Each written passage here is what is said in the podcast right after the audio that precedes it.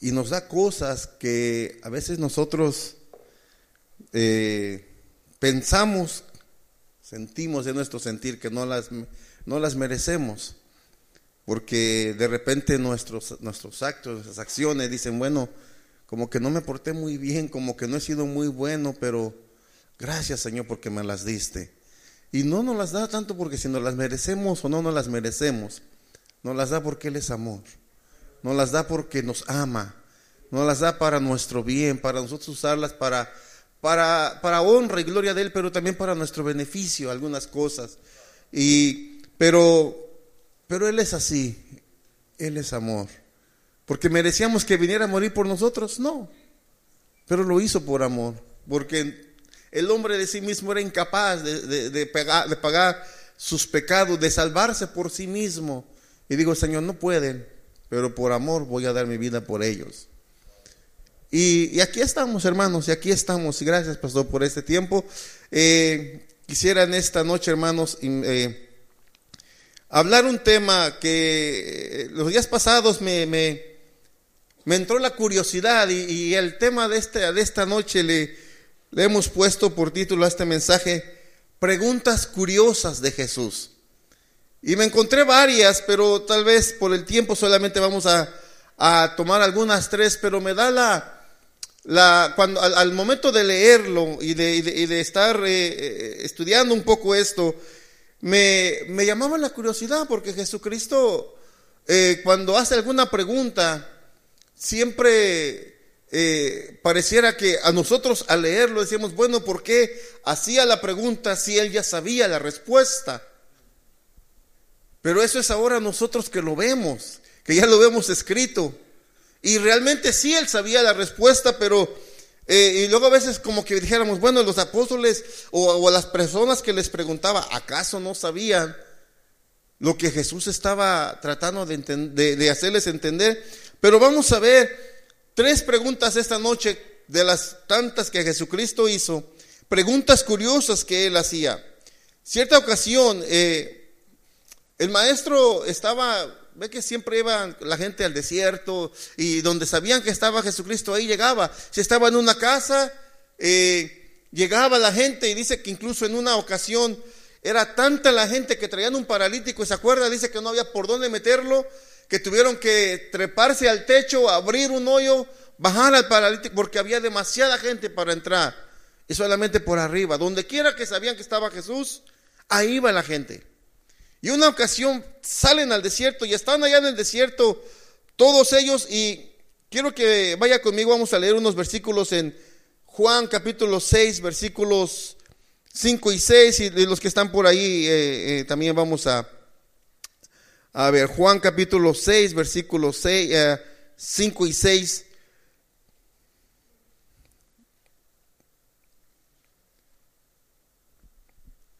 Dice Juan capítulo 6, versículos 5 y 6, dice, esta propuesta, no, está en Hechos, es 6, por favor. Fue un libro más adelante, un libro más atrás. Gracias. Cuando Jesús alzó la vista y vio una gran multitud que venía hacia él, le dijo a Felipe, ¿dónde vamos a comprar pan para que coma esta gente? Esto lo dijo solo para ponerlo a prueba, porque él ya sabía lo que iba a hacer. El relato nos habla que estaban, dice que estaban en la, en la orilla del mar de Galilea o de Tiberiades, y mucha gente lo seguía porque hacía señales milagrosas, sanaba enfermos y subió a una colina y empezó a hablarle a la gente, dice, con sus discípulos. Y estaba hablando y dice, faltaba muy poco para la fiesta judía de la Pascua. Y entonces Jesús alza la vista de repente, dice, y vio que venía mucha gente. Y le dice a, y le pregunta y dice, ¿dónde vamos a comprar pan para que coma toda esta gente? Si nos saltamos el versículo 6, el versículo 7 dice, ni con el salario de ocho meses podríamos comprar suficiente pan para darle un pedazo a cada uno, respondió Felipe. Y el 8 dice, otro de sus discípulos, Andrés, que era hermano de Simón Pedro, le dijo, aquí hay un muchacho que tiene cinco panes de cebada y dos pescados, pero ¿qué es esto para tanta gente? Había mucha gente. Y usted ha escuchado este relato, se ha predicado, lo ha enseñado. Pero Jesucristo pone a prueba a sus discípulos. Oiga, que Él nunca nos va a traer una tentación, pero Él nos va a poner a prueba. Va a poner circunstancias en nuestra vida, nos va a confrontar tal vez con nosotros, pero, pero todo lleva una finalidad. Porque le dice, el versículo que estamos leyendo dice, esto lo hizo para ponerlo a prueba. Jesucristo nos prueba, dice que incluso nuestras obras, Pablo más adelante explica, dice, serán puestas a prueba, bastarán por el fuego, si es hojarasca, si es eh, bronce, plata, oro. La, plata, la obra nuestra, si es buena, si es oro, va a permanecer, si es hojarasca, va a desaparecer. Pero dice que lo puso a prueba y le dice, ¿de dónde vamos a sacar pan para que coma toda esta gente. Muchas ocasiones estamos en nuestra vida diaria, tenemos situaciones en las que nos enfrentamos. Y se acuerdan un poquito yendo más atrás en, en, la Biblia, estaba el pueblo de Israel, atrás estaba Egipto, el pueblo o el ejército del faraón, enfrente está el mar. Y está Moisés aquí y, el, y clamándole al Señor, Señor, nos vienen siguiendo, enfrente está el mar, ¿qué hacemos? Y la respuesta del Señor es, ¿por qué clamas a mí? ¿Qué tienes en la mano? Una vara, úsala. Hay ocasiones, hermano, que nos encontramos en una situación en que la, lo que nos está rodeando, el problema o, la situación que nos enfrentamos, nos rodea, nos abruma y nos bloquea la visión. Y a lo mejor algunos hasta eh, eh, se, paralizan, en inglés dicen, como dicen, se frisean, se paraliza y no sabe qué hacer, se bloquea. Y de repente clamamos al Señor y dice Señor, ¿qué tienes en la mano? ¿Qué hay en tu vida? ¿Qué es lo que te he dado para que tú puedas salir adelante? ¿Qué es lo que te he dado para que para que las preguntas que nos hace y las preguntas o las situaciones en las que nos enfrentamos es para recapacitar, en lugar de ver hacia afuera, ver hacia adentro qué es lo que Dios nos ha dado, por dónde nos ha traído el Señor y qué es lo que nos ha puesto en la mano.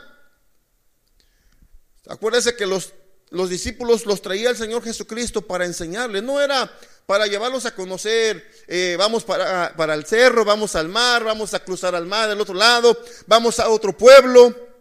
No, era un constante aprendizaje y enseñanza, de, enseñanza del maestro, aprendizaje de los discípulos, los estaba preparando, porque él iba a estar solamente un tiempo. Y tenían que enfrentarse a situaciones adversas y el maestro estaba ahí para ayudarles, para guiarles, para corregirles, llamarles la atención tal vez, y algunas otras veces para decirles, qué bueno que hicieron esto. Pero le pregunta, ¿qué vamos a hacer con esta gente?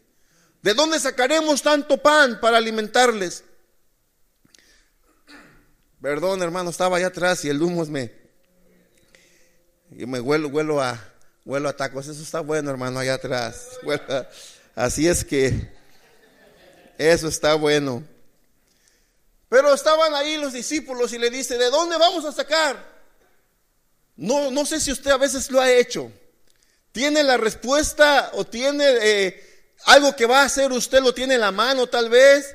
O porque a veces ha encontrado a alguien que dejó las llaves, no sé si usted lo ha hecho, yo lo he hecho como maldad. Alguien tiene las llaves y dejó las llaves y se olvidó, ya nos vamos. O, el teléfono, yo se lo escondo, lo guardo. Y la, persona está distraída, ya se va. Oye, las llaves para hacerlo volver en sí.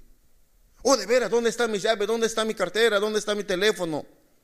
Y yo pienso, posiblemente, yo pensaba, digo, a lo mejor lo hizo el maestro así porque tal vez Felipe o Andrés y los discípulos estaban tan emocionados oyendo a Jesús que se les olvidó porque a veces nos enfocamos en una sola cosa y nos olvidamos del resto.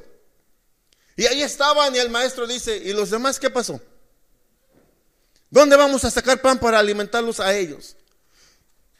y los, los, hizo volver en sí, recapacitaron y dice uno, bueno, uno en primer lugar, lógico, su, su pensamiento, su, su, su, capacidad, su visión no llegó muy hasta allá y dijo, bueno, para alimentarlos a todos mínimo ocupamos el salario de ocho meses, como diciendo, vamos a trabajar primero ocho meses y luego les venimos a alimentar.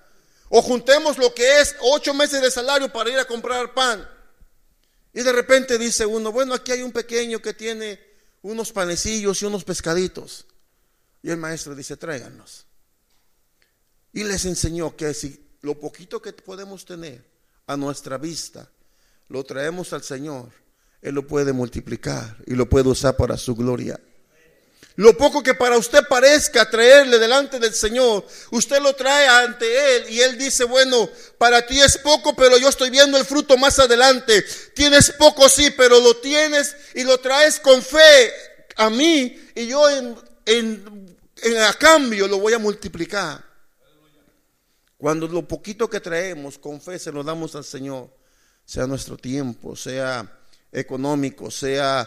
Eh, hijos, sea mi vida, sea mi casa, lo poquito que tengamos, los recursos, el poquito conocimiento que podamos tener, lo poquito que podamos, eh, hayamos podido alcanzar en nuestra vida, en conocimiento, en cualquier alguna área, lo traemos al Señor y el Señor lo multiplica, el Señor hace maravillas de lo poquito.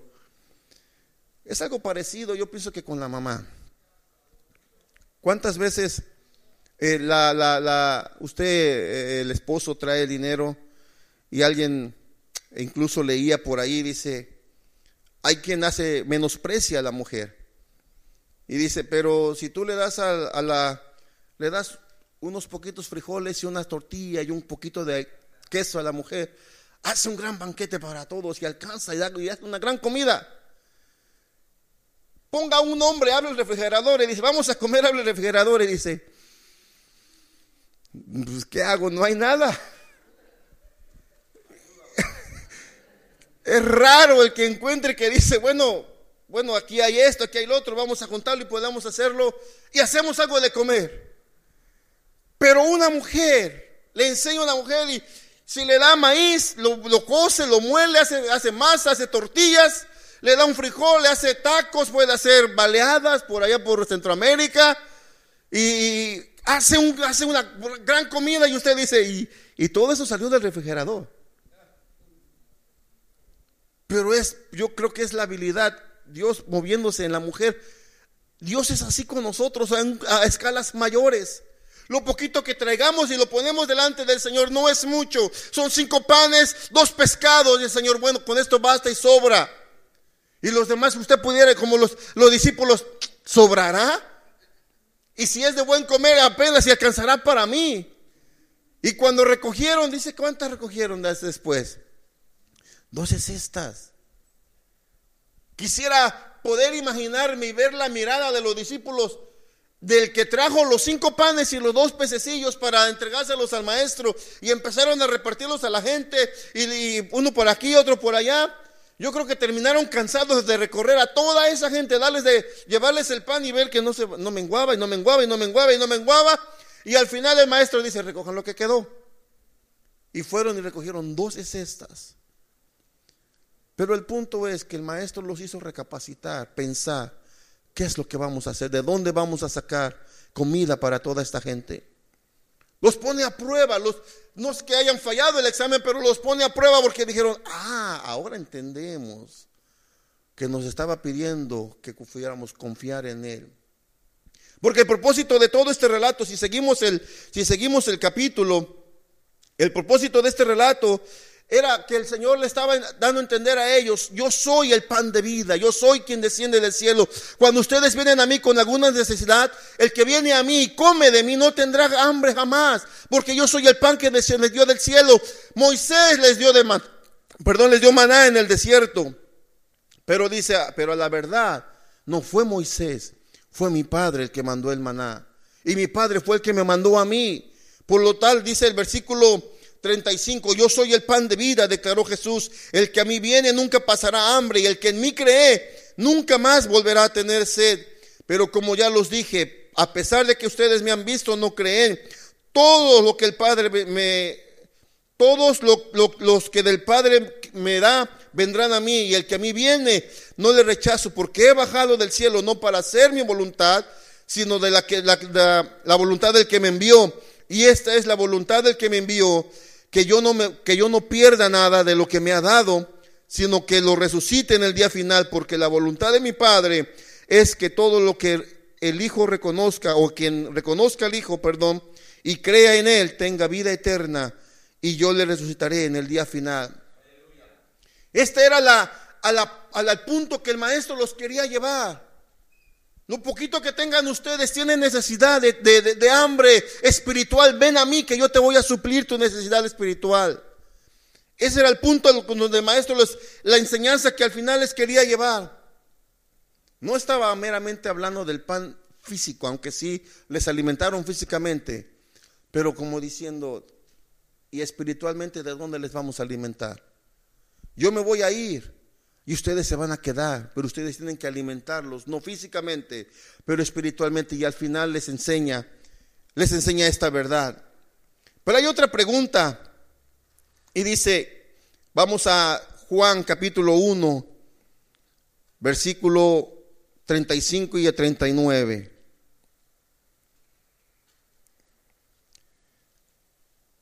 Versículo 35 al 39 y dice,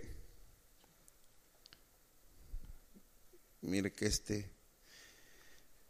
Al día siguiente Juan estaba de nuevo allí con sus dos, con dos de sus discípulos. Al ver a Jesús que pasaba por ahí, dijo, he aquí el Cordero de Dios.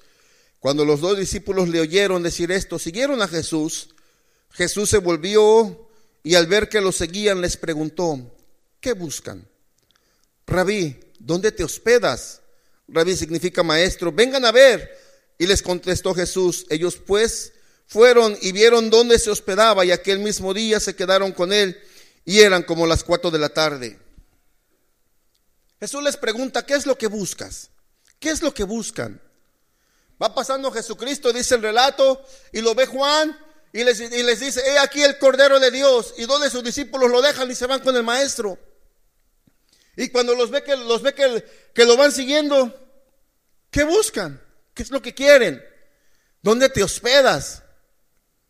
Cuando a usted le preguntan lo normal, lo lógico, ¿dónde vives? Le da la dirección o si es conocido o, si no, pues ah, en la ciudad de Long Beach o en la ciudad de Campton.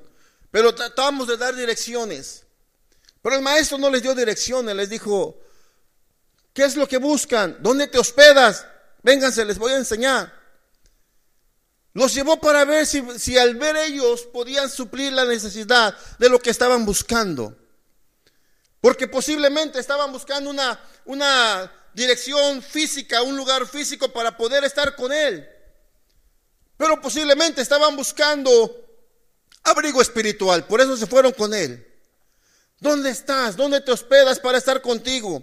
Tal vez no se dice cuánto tiempo habían pasado con Juan el Bautista, pero a lo mejor había una necesidad interna en ellos que aún no había sido suplida había una necesidad en ellos que tenía que, anhelaban algo más o a lo mejor ya habían probado de todo y bueno Juan, cuando tú nos oyeron hablar de, Jesús con, Juan y, y, eh, tal vez les estaba diciendo, bueno, viene uno detrás de mí y les enseñaba a sus discípulos y cuando vean a Jesús dice, he aquí el Cordero de Dios. Posiblemente les dijo, de este es el que yo les estuve hablando. Y aquellos anhelaban algo mejor. Me voy, me voy con él, adiós Juan. ¿Dónde vives? Vengan para que, para que vean. Les estaba llevando a que vieran una mirada interna. ¿Qué es realmente lo que están buscando? ¿Están buscando realmente mi casa física para que vivan conmigo? ¿O están buscando un abrigo espiritual? ¿Estamos buscando realmente dónde estar con el, con el, con el maestro? ¿O estamos buscando algunos logros y buscamos a Jesús para tener algunos logros personales y que seamos aplaudidos, reconocidos en la vida. Posiblemente Jesús los estaba llevando a, preguntarse qué es lo que buscan realmente. ¿Quieren venir a mí para ver dónde vivo? ¿O quieren alcanzar metas a través de mí que necesitan ayuda? ¿Qué es lo que buscan? ¿Qué es lo que buscamos? ¿Buscamos seguridad? ¿Buscamos éxito? buscamos amor, buscamos esperanza, buscamos estabilidad, buscamos una buena familia, que nuestro nombre sea reconocido en la tierra, que nuestra descendencia sea, sea quien alcance cosas grandes. ¿Qué es lo que buscamos cuando venimos al Maestro? ¿Qué es lo que buscamos? Que nuestra, nuestra alma, nuestro ser, nuestro interior está tan deseoso de buscar al maestro para poder suplir nuestras cosas. Hay personas que buscan el éxito, pero no lo buscan a través del maestro. Hay personas que se levantan y dicen, bueno, voy a lograr algo que necesito, o ya sea una casa, sea un trabajo, un buen trabajo, una buena carrera, y se levantan todos los días, van a trabajar, estudian, se esfuerzan, se esmeran, y se les hace pesado el camino, porque lo están haciendo por sus medios. Pero el maestro dice, ¿qué buscas? Yo te puedo ayudar, pero ¿qué buscas? ¿Qué buscamos? Cuando venimos al maestro, buscamos solo las bendiciones del maestro, las bendiciones de Cristo, o buscamos al Cristo de las bendiciones. Porque podemos tener una buena familia, podemos tener eh, firme nuestra esperanza, podemos tener éxito, podemos tener una buena estabilidad. Todo ello lo podemos lograr, pero a través del Maestro. Maestro, en primer lugar quiero estar contigo, perdona, perdona mis pecados, quiero estar bien contigo. Y lo demás dice la Biblia que no lo puede dar. Pero tenemos que ir paso por paso, ¿qué es lo que buscamos? Los llevó, vengan a ver dónde vivo. Vieron el lugar y dice, como dice, ¿les gustó dónde vivo? Hay, no hay piso de, de, mármol, no hay piso de oro, no hay camas de, de colchón suavecito. Era una piedra y la cama de piedra y era una piedra donde se recostaba. Dice, no hay lugar donde yo pueda recargar mi cien. Eso es lo que buscan. A lo mejor para ellos era suficiente con, con, el... Dicen que los profetas vivían en el desierto con, con pieles de cabra y comían miel y estaban en el desierto. Posiblemente del desierto venían a una casa. A lo mejor pudieron satisfacer su necesidad, pero cuando venimos al maestro, y no es que eh, el maestro busca información en nosotros, busca relación con nosotros. Cuando viene a nosotros y nos pregunta algo, no está, Él sabe las cosas, incluso dice la Biblia que cuando vamos a pedir algo, vamos a orar, dice, dice que antes de que salga la palabra, he aquí tú ya la conoces, pero es menester que nosotros la expresemos, porque esa, esa es la relación que podemos eh, entablar con el maestro. ¿Qué es lo que buscas? ¿Qué es lo que buscas? ¿Dónde te hospedas? Vengan a ver. Y dice, y vieron y dónde se hospedaba. Y aquel mismo día se quedaron con él y eran como las cuatro de la tarde. Les, convenció, pudieron satisfacer su necesidad que buscaban con el maestro. ¿Qué es lo que buscas? ¿Qué es lo que buscamos? Buscamos seguridad. Trabajamos por lograr hay personas que buscan, trabajan y se encuentran vacíos al final. Usted ha escuchado, ha escuchado artistas, gente que tiene mucho dinero, algunos empresarios, millonarios, eh, exitosos, ¿Cuántos artistas han salido en las noticias últimamente y dicen, bueno, yo de pequeño quería ser famoso y empecé a cantar y me gustaban los viajes y conciertos por acá, conciertos por allá, pero llegó un punto que era de hotel, avión, hotel, avión, concierto, hotel, avión, concierto y me encontraba vacío, rodeado de amigos que me seguían por mi dinero y por lo que yo les podía dar. Al final de cuentas me abandonaron cuando perdí todo mi dinero. Me encontré vacío, busqué abrigo en el alcohol, busqué abrigo en las drogas, busqué abrigo en, varios vicios y me llevó a la perdición. Hay un cantante en México llamado el príncipe de la canción. Muy buen cantante, buena voz, pero los vicios, la adicción al alcohol lo llevó a la perdición y perdió todo. Dice que él vivía entre los, los, los, los que se emborrachaban en la calle, ya no tomaba ni siquiera alcohol o mezcal, tomaba, llegó a tomar alcohol del que usted usa para curar sus heridas, del que se llama alcohol del 96. Llegó a tomar ese alcohol, él mismo salió diciendo, yo llegué tan bajo que llegué a, vivir entre ellos y me decían, ¿cómo es posible que estás aquí? Y usted lo escucha hablar ahora y apenas si puede hablar, su, voz se, se descompuso ya del príncipe de la canción, ya no queda nada. Solo recuerdos, pero él, él estaba buscando la, la, la fama, el dinero, el reconocimiento de la gente, pero cuando lo hace fuera del maestro, eso es una vida vacía. Pero cuando venimos al Señor, Señor, yo quiero tener éxito, quiero que mi familia sea exitosa, quiero que mi familia crezca, quiero que mis hijos estudien, sean alguien en la vida. Quiero, Señor, estar bien contigo, pero quiero que tú los guíes, quiero que tú guíes mis pasos, que me des entendimiento por dónde caminar, a la derecha, a la izquierda, hacia adelante. Quiero que tú seas conmigo, tú vas por delante, yo voy ahí contigo, Señor Maestro. Es cuando el Señor nos da éxito. Es cuando las cosas vienen y nos bendice, Señor, y nos fortalece. ¿Qué es lo que buscamos? Podemos buscar logros, podemos buscar, podemos trabajar para ello, pero sin el maestro, sin el maestro no somos nada. Una última pregunta. Vamos a Lucas capítulo 24. Lucas capítulo 24.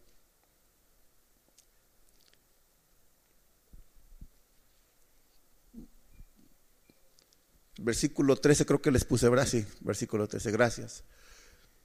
Aquel mismo día, dos de ellos se dirigían a un pueblo llamado Emaús, a unos 11 kilómetros de Jerusalén. La versión 60 dice 60 estadios, es, la, la medida. Versículo 14, de favor. Iban conversando sobre todo lo que iba aconteciendo, lo que había acontecido. Sucedió que mientras hablaban y discutían, Jesús mismo se acercó y comenzó a caminar con ellos, pero no lo reconocieron, pues sus ojos estaban velados. ¿Qué vienen discutiendo por el camino? les preguntó. Se detuvieron cabizbajos. Y uno de ellos, llamado Cleofas, le dijo, ¿eres tú el único peregrino en Jerusalén que no se ha enterado de todo lo que ha pasado recientemente? ¿Qué es lo que ha pasado? les preguntó. Lo de Jesús de Nazaret era un profeta poderoso en obras y poderoso y, palabras delante de Dios y de todo el pueblo. Los jefes de los sacerdotes y nuestros gobernantes lo entregaron para ser condenado a muerte y lo crucificaron. Vamos a detenernos tantito. Jesucristo fue crucificado, usted sabe, lo ponen en el sepulcro, resucita al tercer día. Y estos dos discípulos dicen que se van a Emaús, unos 11 kilómetros de Jerusalén, van caminando. Y usted leyó el versículo, dice que iban cabizbajos, iban tristes y platicando entre ellos. Tal vez, me imagino, iban allí, bueno, pues tres años con el maestro y ya murió, no resucitó, nos dijo que iba a levantarse y pues vámonos mejor porque si no podemos correr la misma suerte. Imagínense una plática de alguien que está triste, está decepcionado. No salieron las cosas como ellos pensaban. A lo mejor no esperaban porque el maestro les dijo, yo voy a resucitar. Voy a, me van a enterrar, voy a morir, sí, voy a ser crucificado, me van a poner en un sepulcro, pero así como Jonás al tercer día yo también voy a levantar. Y estos van platicando entre ellos tristes, tristes, y se acerca el maestro, ¿qué pasó? ¿Qué les preocupa? ¿Por qué están tristes? ¿Qué es lo que hablan entre ustedes? Y ellos mismos lo quieren convencer. ¿Acaso eres tú el único peregrino en todo Jerusalén que no sabe lo que pasó? ¿Qué pasó? Pues Jesús de Nazaret, ni siquiera le dijeron nuestro maestro. Se refirieron pues Jesús de Nazaret. ¿Sabe por qué, verdad? Porque los podían agarrar. Posiblemente los andaban buscando. ¿No se acuerda que Pedro hasta negó al maestro? Cuando lo fueron a agarrar, todos corrieron. Y Pedro lo negó. No, no, no, ¿cómo crees? No, porque podían correr la misma suerte. Y ahí van los discípulos. Pues Jesús de Nazaret es que lo murió y pues sí nos dijo que iba, se decía que iba a resucitar al tercer día, pero pues no pasó nada. No pasó nada. Pero fíjese que la lectura dice, nos explica que el maestro no les dijo, ¿acaso no fueron a ver la tumba vacía? No les dijo eso. ¿Acaso no les creyeron a las que fueron, a las mujeres que fueron al sepulcro y luego a los demás que fueron a ver que la tumba estaba vacío? Tampoco les dijo eso. ¿Qué hizo en lugar de eso? Vamos a ver, vamos a ver qué cosa hizo. Versículo 21, por favor. Pero nosotros abrigábamos la esperanza de que Él era quien redimiría a Israel. Fíjese, bien decepcionados. Es más, ya hace tres días que sucedió todo esto. También algunas mujeres de nuestro grupo nos dejaron asombrados. Esta mañana, muy temprano, fueron al sepulcro, pero no hallaron su cuerpo. Cuando volvieron nos contaron que se les habían aparecido unos ángeles a quienes les dijeron, quienes dijeron que estaba vivo, ni a eso creían. Algunos de nuestros compañeros fueron después al sepulcro y lo encontraron tal como habían dicho las mujeres, pero a Jesús no lo vieron. Y el maestro dice, fíjese qué bonito les dijo. Qué torpes son ustedes, a ellos les dijo, y qué tardos de corazón para creer todo lo que han dicho los profetas. ¿Acaso no tenía que sufrir el Cristo estas cosas antes de entrar en su gloria?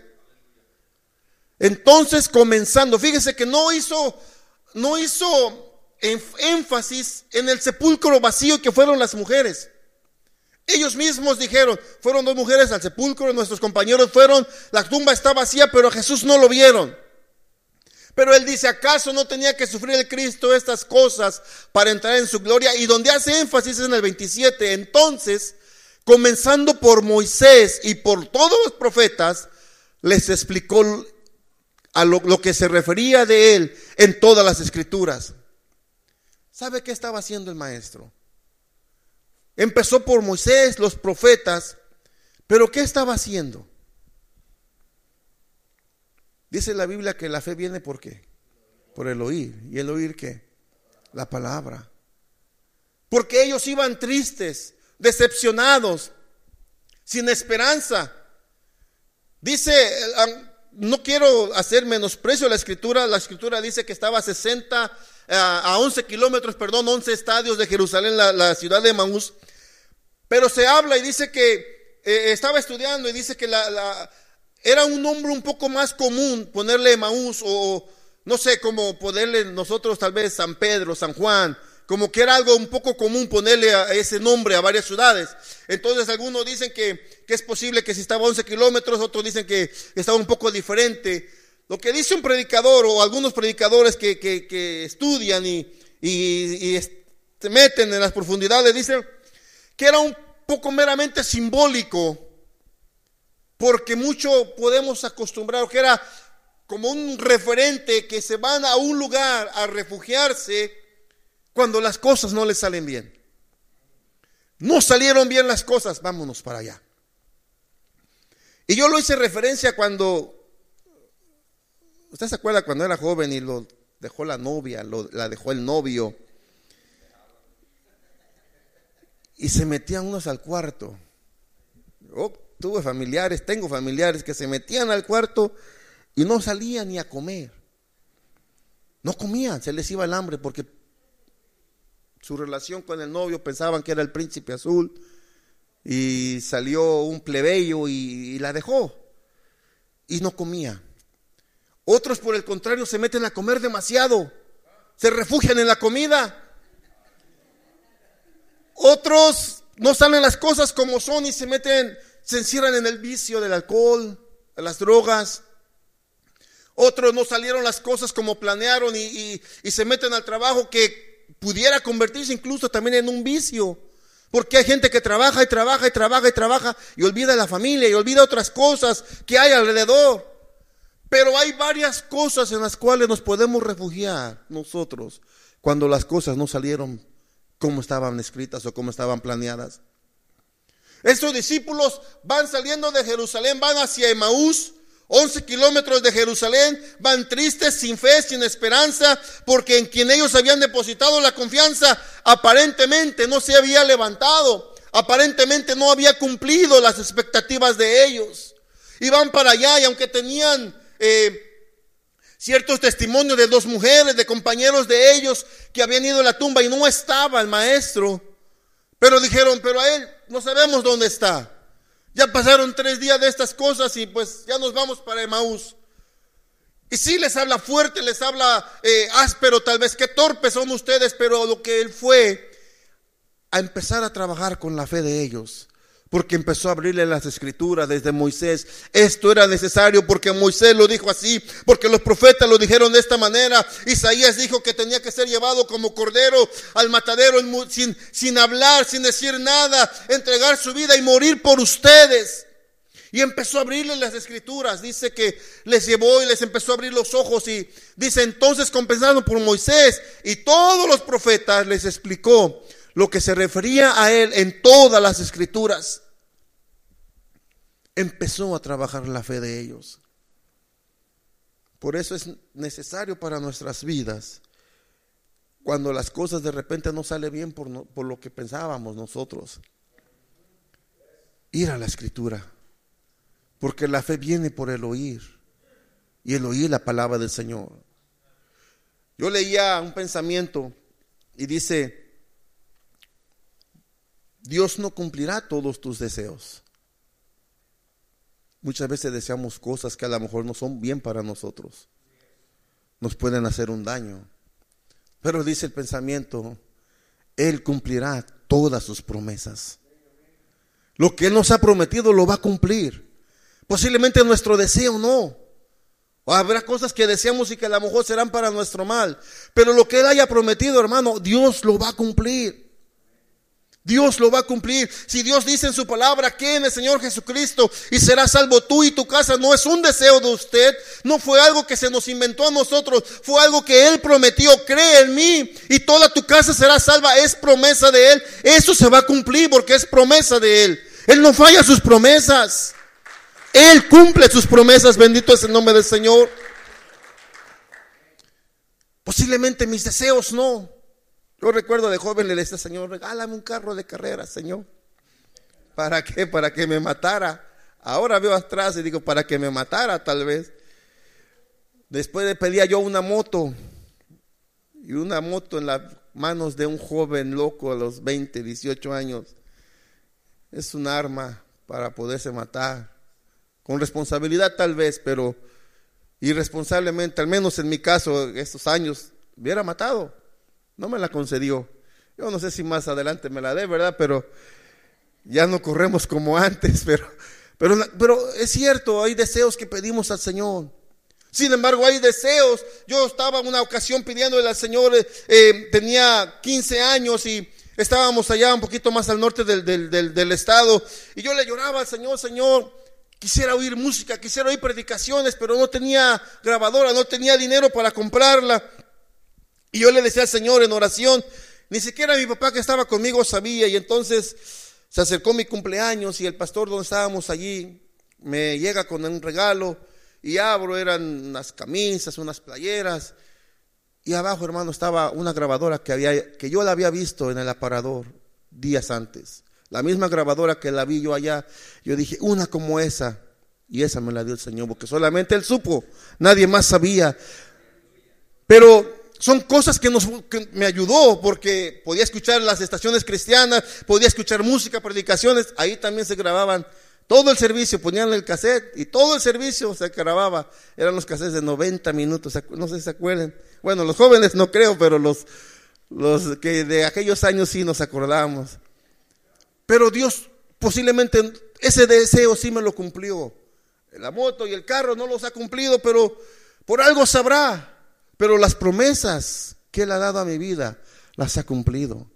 Y yo creo que a usted también Dios le ha prometido cosas y las, y las ha cumplido. Habrá cosas que todavía no, todavía no es el tiempo. Pero si Él le prometió, hermano, Dios lo va a cumplir.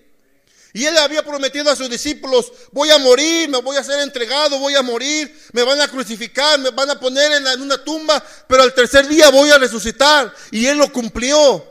Aunque aquellos estaban tristes, abandonados, sin fe, sin esperanza, van tristes para un pueblo alejado de Jerusalén, cuando Él les había dicho que se quedaran en Jerusalén, se fueron de allí, pero Él habla, llega allí y dice, ¿qué pasa con ustedes? Y empezó a trabajar en la fe. Por eso es menester, es necesario que podamos leer constantemente la palabra del Señor. Porque esa es la que alimenta nuestra fe. Esa es la que afirma nuestra fe. Va a haber problemas, sí, en nuestra vida. Va a haber eh, situaciones difíciles en nuestra vida. Recuérdese, siempre hemos hablado mucho de este versículo, pero dice, en el mundo tendréis aflicción. Va a haber problemas y dificultades, pero dice el maestro, pero confiad, yo he vencido al mundo. Bendito es el nombre del Señor, hermano. Que el Señor le bendiga, que el Señor le guarde. Dios sea con usted. Bendito es Dios.